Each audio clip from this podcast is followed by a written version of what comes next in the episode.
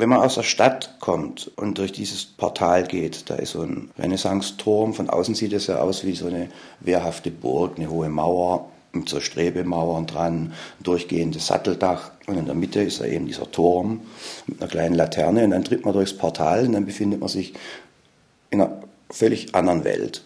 Also da sind hohe Bäume, Linden, alle über 150 Jahre alt. Und eben diese, diese vielen Steine, diese Bilder aus Stein, diese, diese geschlossenen Arkaden, diese Architektur. Das ist wie eine Totenstadt, könnte man sagen. Das ist eine ganz andere Welt. Das ist irgendwie nicht das Diesseits, Stadt Gottesacker. Ein feiner, stiller Ort. Der Stadt Gottesacker in Halle. Feature von Günter Kotte. Seit über 14 Jahren ist für den Bildhauer Markus Golder diese völlig andere Welt ein nicht unerheblicher Teil seines Lebens geworden. Der Schwabe und Absolvent der Kunsthochschule Burg Giebichenstein in Halle ist einer der Restauratoren auf dem Stadtgottesacker in der Händelstadt. Es gibt so einen Brief von Martin Luther oder ein Traktat, wie ein Friedhof auszusehen habe.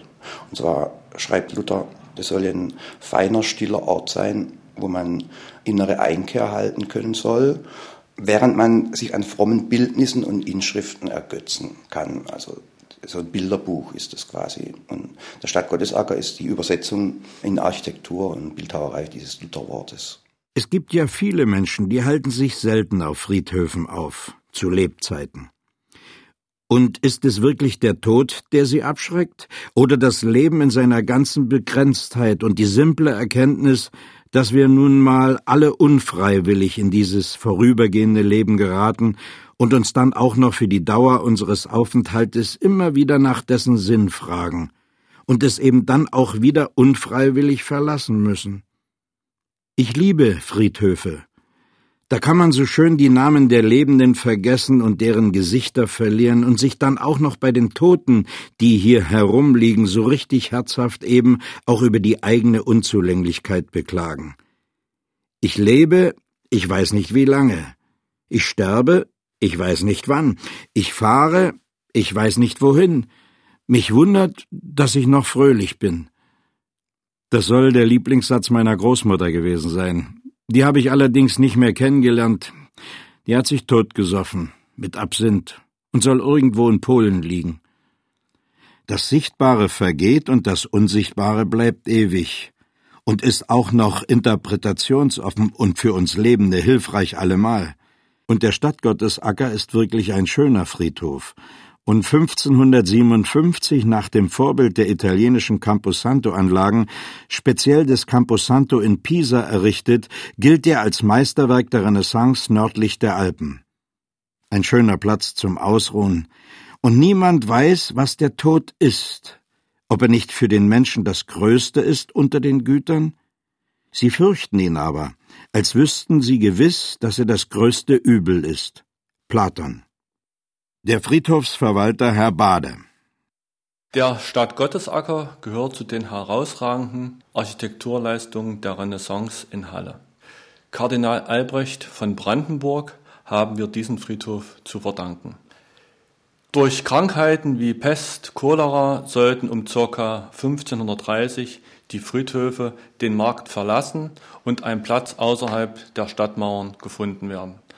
Da eignete sich der Martinsberg hervorragend dazu. Der Ratsbaumeister war Nicke Hoffmann, der ab 1557 94 Bögen hier auf dem Stadtgottesacker schuf. Einige Teile dieser Friedhofsanlage wurden im Zweiten Weltkrieg durch Bomben getroffen, sodass einige Sicherungs- und Sanierungsmaßnahmen nach dem Krieg hier notwendig waren. Anfang der 90er Jahre begann unter Leitung des Hochbeamtes und der Denkmalschutzbehörde die systematischen Sicherungs- und Erhaltungsmaßnahmen.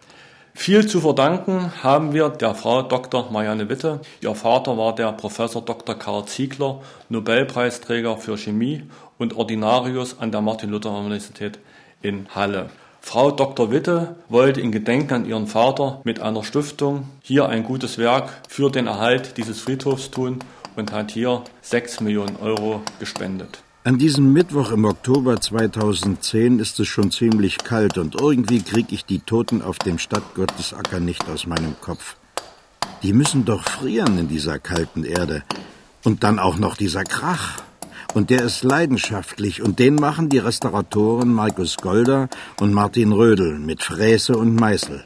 Wir beiden, der Martin Rödel und ich, wir machen ja schon seit äh, 14 Jahren hier neue Reliefs die sich in das äh, Renaissance-Ensemble einzufügen haben. Das ist uns auch ganz wichtig. Und angefangen hat es eigentlich äh, mit meiner Diplomarbeit. Also man muss dazu sagen, dass der Stadt Gottesacker sehr zerstört worden ist im Zweiten Weltkrieg.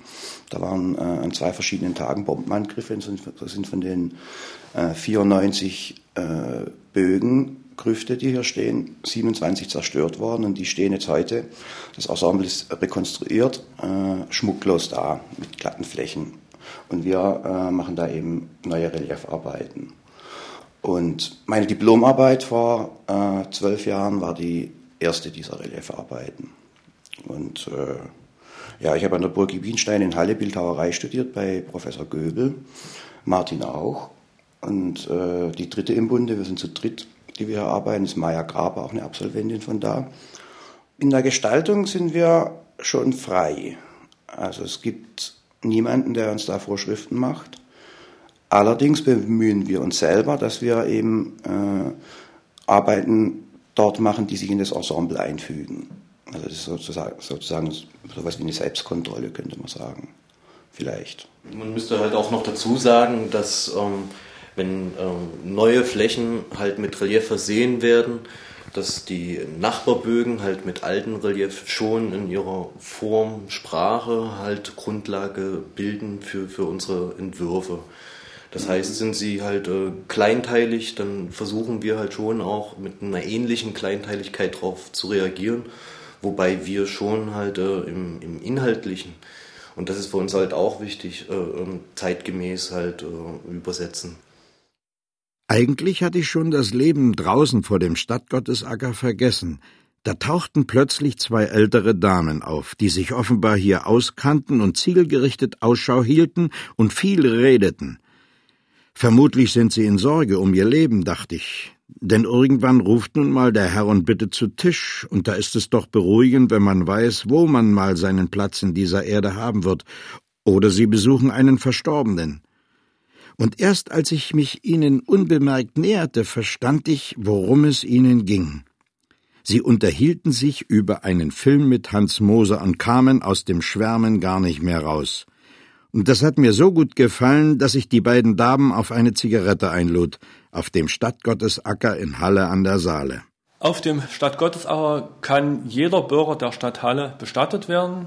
Er muss also wohnhaft hier in Halle sein und kann dann hier eine Grabstelle erwerben. Diese kann im Innenfeld dieser Grabanlage liegen, wo dann über die nächsten 30 Jahre eine Grabpflege, eine Grabgestaltung vorgenommen werden muss. Und in dieser Grabstelle können dann in der Regel sechs Urnen beigesetzt werden für 30 Jahre. Und die Kosten liegen circa, weil es immer um die Größe der Grabstelle äh, geht, bei 1200, 1300 Euro.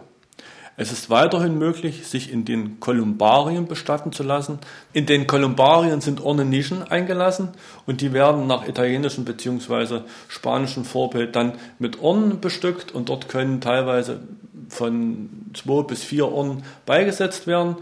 Dieses ist äh, zu Lebzeiten nur bedingt möglich, weil wir hier nur eine bestimmte Anzahl von Urnennischen in diesem Kolumbarien haben, sodass aber bei einem Sterbefall es durchaus möglich ist, dort so eine Urnennische zu erwerben. Diese kostet für ebenfalls 30 Jahre 1830 Euro. Da ist diese Grabplatte dann anschließend durch den Steinmetz zu beschriften, was dann vor der Beisetzung dann logischerweise erfolgen müsste. In der Hallische Stadtgottesacker, einzigartige Friedhofsanlage der deutschen Renaissance, heißt es, der große Sohn der Stadt Halle, Georg Friedrich Händel, liegt nicht auf dem Stadtgottesacker, aber vermutlich seine Frau Mutter Dorothea Händel, geboren 8.2.1651, gestorben 27.12.1730. Die Familie Händel taucht erstmals 1685 in der Restantenliste des Gottesackers auf, nachdem eine Hälfte des zumindest seit 1661 verfallenen Grabbogens Nummer 60 durch den Amtschirurg des Amtes Giebichenstein, Kammerdiener und Leibarzt von Herzog August von Sachsen, Georg Händel, erworben wurde. 1670 wurde der Bogen für 43 Taler und neun Groschen neu aufgerichtet. Es wird vermutet, dass sich hier die Grabstätte von Händels Mutter befindet. Dorothea Händel erlitt einen Schlaganfall und erblindete. Im Juni 1729 kommt ihr Sohn Georg Friedrich zu der Kranken. Am 27.12.1730 verstirbt sie fast 80-jährig.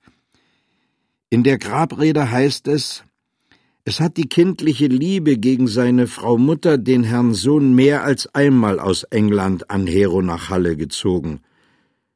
An seinem Geburtstag am 23.02.1731 gedenkt Georg Friedrich Händel im Trubel der Ehrungen seiner Mutter. Ihr Gedächtnis wird indessen nimmer bei mir verlöschen, bis wir nach diesem Leben wieder vereinigt werden. Im Bogen 8081 ruht der berühmte August Hermann Franke, geboren 22.03.1663, gestorben 8.06.1727. Er kam im Jahre 1692 in die Saalestadt, um an der neu begründeten Universität eine Professur für orientalische Sprachen zu übernehmen. In Halle wurde er gleichzeitig Pfarrer der Georgenkirche in der selbstständigen Amtsstadt Glaucha, welche sich südlich der Stadtmauer von Halle erstreckte. Deren wirtschaftliche und moralische Zustände riefen in dem jungen Theologen den Willen zur Veränderung hervor. Mit der Errichtung einer Armenschule in seinem Pfarrhaus begann er 1695 sein Lebenswerk welches ihn zum bedeutendsten Pädagogen des Pietismus werden ließ und die 1698 begründeten Waisenhäuser vor den Toren Halles führten zu dessen Ruf als progressiver Schulstadt in der gesamten Welt.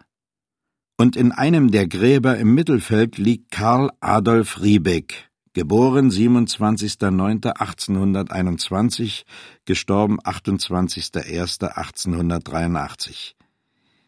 Die Lebensgeschichte des als Sohn eines Bergmanns in Klausthal geborenen Karl Adolf Riebeck liest sich wie die sprichwörtliche Geschichte des Aufstiegs vom Tellerwäscher zum Millionär.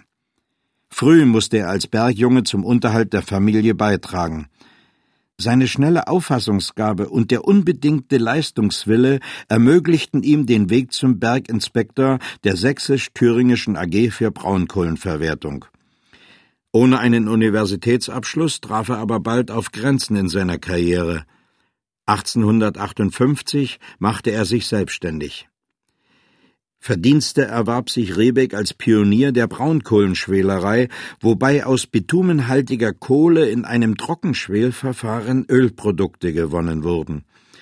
Im Jahre seines Todes beschäftigten seine vielfältigen Unternehmen 3200 Arbeiter, für die er schon vor der Bismarckschen Sozialgesetzgebung mit einer Krankenkasse oder durch die Errichtung von Wohnungen, hier sei auf die Häuser der Vereinsstraßen hingewiesen, sorgte. In Anerkennung seiner Verdienste, auch als Stadtverordneter, wurde der Leipziger Platz, an dem sein Wohn- und Geschäftshaus stand, 1891 in Riebeckplatz umbenannt. Die Leben, die auf dem Stadtgottesacker begraben wurden, reichen bis in die Gegenwart.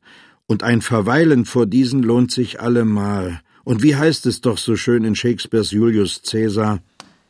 Der Feige stirbt schon vielmal, ehe er stirbt. Die Tapferen kosten einmal nur den Tod.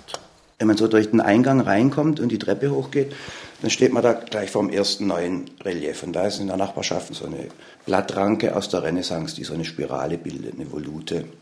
Und bei meinem neuen Relief nehme ich dieses Volutenmotiv auf äh, und formuliere es eben zeitgemäß um. Das ist eine breite Volute, da ist auch Blattwerk dran und sind so Früchte, aber halt äh, äh, abstrakter formuliert, wie das in der Vergangenheit gewesen ist. Ich arbeite dann noch so Gesichter ein. Die alten Reliefs, die sind ja unglaublich vielfältig. Da da, da, findet man ja Motive ohne Ende. Das geht von, von so Mischwesen aus Pflanze und Tier oder Pflanze und Mensch, Chimären bis hin zu Putten. Also äh, das beginnt ja in der Hochrenaissance. 1557 ist der erste Bogen äh, aufgestellt worden und 1590 waren die fertig. Also Hochrenaissance bis äh, fast barock. So kann man das so stilgeschichtlich, wenn man da so entlang geht bei den Alten, das auch nachvollziehen. Und, äh, und da finden Sie eben alle Motive, die man, die man sich so vorstellen kann. Auch was mit äh, Werden und Vergehen zu tun hat. Sie finden da Totenschädel oder irgendwelche Arrangements aus Knochen. Oder eben viel Blattwerk, Vögel, dem sind keine Grenzen gesetzt. Und da können wir natürlich auch wieder so einen großen Topf schöpfen und Ideen finden und die dann in unsere Arbeiten mit einfließen lassen. Der Stadtgottesacker ist sehr begehrt unter vielen Lebenden. Und man erzählt, dass schon sehr viel Geld für eine Grabstelle geboten wurde. Aber selbst der reichste Mann auf dieser Erde müsste schon in Halle wohnen, um auf dem Stadtgottesacker einer unter vielen in guter Gesellschaft zu sein. Außerdem ist das eben auch eine Platzfrage.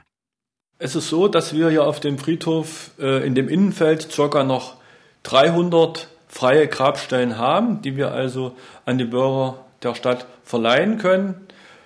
Da aber dieser Friedhof nur 94 Grabbögen hat und viele Grabbögen mit alten, wertvollen, historischen Epitaphien versehen sind, ist es natürlich nicht möglich, dort Urnennischen einzubauen, sondern wir müssen auf diese äh, Kolumbarien zurückgreifen, wo keine Grabmale bzw. Epitaphien äh, vorhanden sind.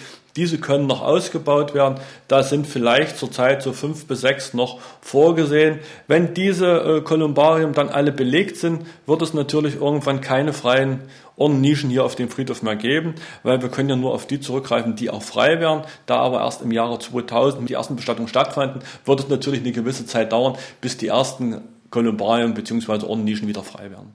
Aus den Notizen eines Spaziergängers Friedrich Paul Henschel und seine Niederschriften über den Stadtgottesacker zu Halle Saale. Es ist nicht überliefert, wie viel Spaziergänge ihn zu Martinsberg führten, wie oft er in Bibliotheken und Archiven der Stadt Halle gewesen ist. Akribisch ermittelte er Details zu den Grabbögen, untersuchte und verglich die Inschriften, die er vorfand, und vermerkte in kalendarischen Daten, wann er welche Aufzeichnungen angefertigt hatte.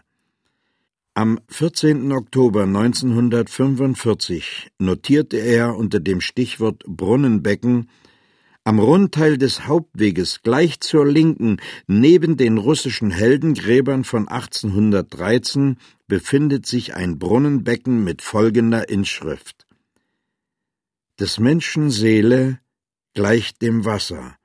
Vom Himmel kommt es, zum Himmel steigt es, und wieder nieder zur Erde muss es ewig wechselnd. Das Rätsel der Brunneninschrift war damit gelöst. Die Restaurierung des Brunnens konnte vollendet werden.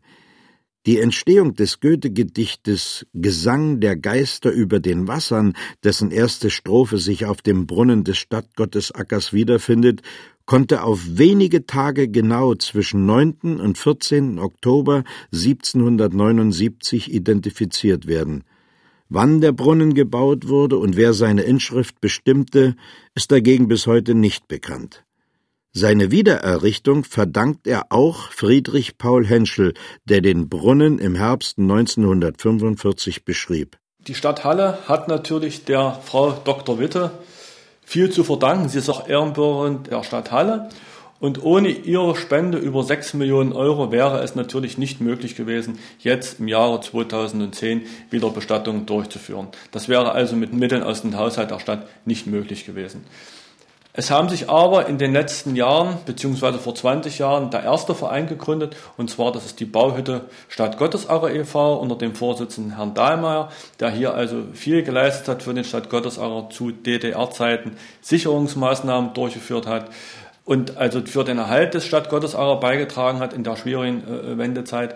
Und dann hat sich 2006 der Verein für Friedhofskultur in Halle und Umland gegründet, der sich ebenfalls jetzt für den Erhalt des Innenfeldes des Friedhofes einsetzt, wo es also um Sanierung von Gittern, alten Grabmalen, Inschriften wieder lesbar zu machen und so weiter geht.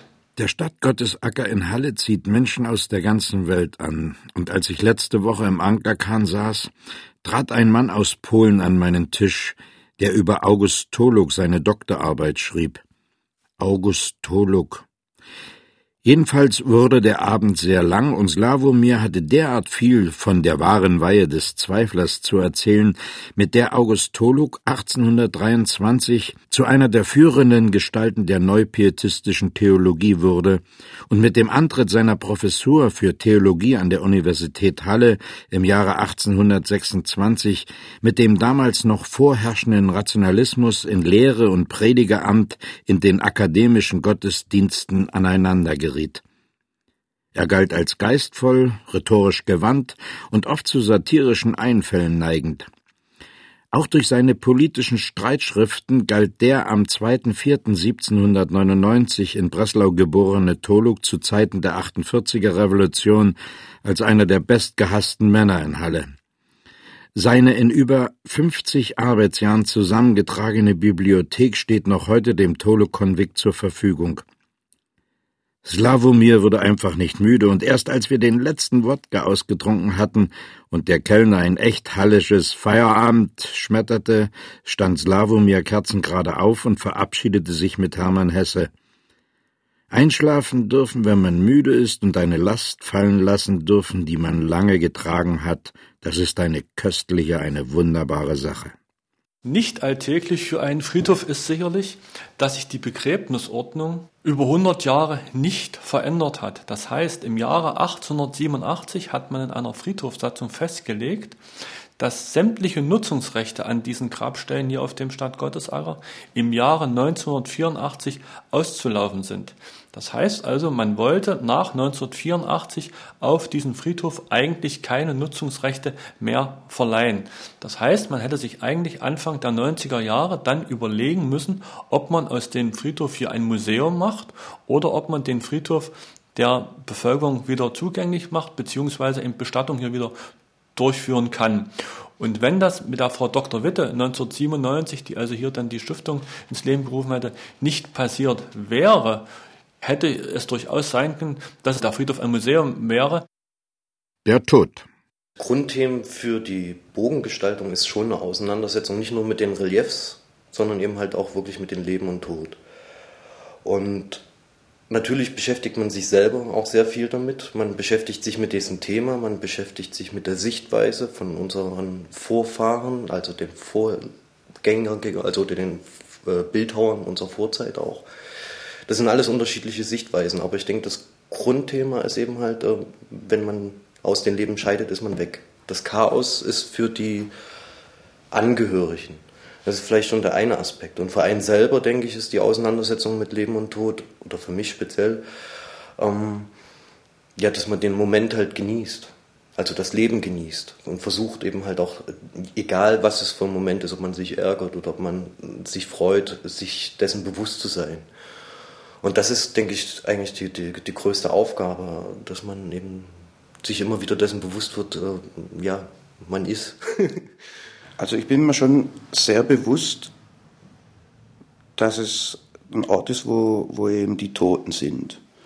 Aber so über die Jahre, über die vielen Jahre, wie, wie, wie ich da jetzt schon arbeite, habe ich da meinen Frieden mit denen geschlossen, glaube ich. Also ich habe da keine Angst oder sowas und über das eigene Sterben denke ich nicht nach. Ich weiß aber, dass ich da, wenn es dann mal so weit sein sollte, gerne auf dem Stadtgottesacker liegen würde. Und dann zeigte mir Markus Golder noch ein Grab das er immer wieder besucht. Das Grab Nummer 488 im Innenfeld des Stadtgottesackers. Eine einfache schwarze Grabplatte. Richard von Volkmann liegt hier.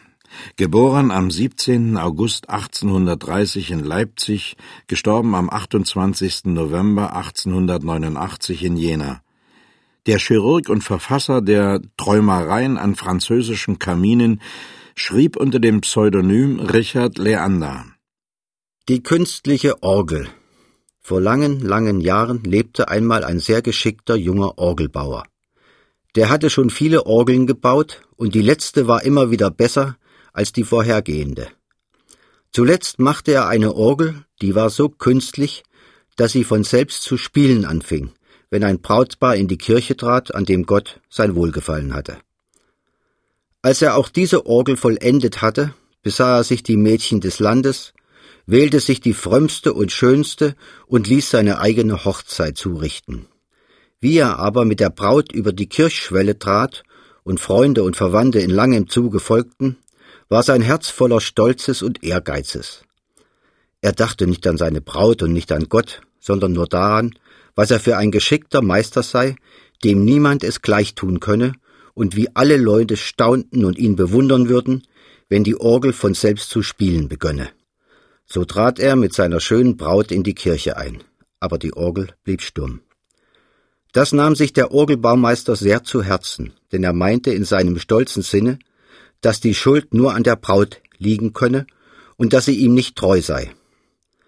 Er sprach den ganzen Tag über kein Wort mit ihr, schnürte dann nachts heimlich sein Bündel und verließ sie. Nachdem er vergeblich alles getan, um seine Sehnsucht niederzukämpfen, entschloss er sich, zurückzukehren und um Verzeihung zu bitten. Wie er aber in das Tor der Stadt eintrat, begegnete ihm ein langer Leichenzug. Hinter dem Sarg her gingen eine Menge Leute, welche weinten. Wen begrabt ihr hier, ihr guten Leute, dass ihr so weint? Es ist die schöne Frau des Orgelbaumeisters, die ihr böser Mann verlassen hat. Sie hat uns allen so viel Gutes und Liebes getan, dass wir sie in der Kirche beisetzen wollen. Als er dies hörte, entgegnete er kein Wort, sondern ging still gebeugten Hauptes neben dem Sarge her und half ihn tragen. Niemand erkannte ihn. Weil sie ihn aber fortwährend weinen und schluchzen hörten, störte ihn keiner, denn sie dachten, das wird wohl auch einer von den vielen armen Leuten sein, denen die Tote zu Lebzeiten Gutes erwiesen hat. So kam der Zug zur Kirche, und wie die Träger die Kirchschwelle überschritten, fing die Orgel von selbst zu spielen an, so herrlich, wie noch niemand eine Orgel spielen gehört. Die Augen fielen ihm zu, denn er war sehr müde von der weiten Reise.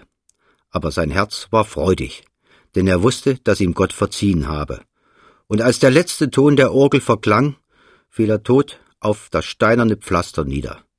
Da hoben die Leute die Leiche auf, und wie sie inne wurden, wer es sei, öffneten sie den Sarg und legten ihn zu seiner Braut.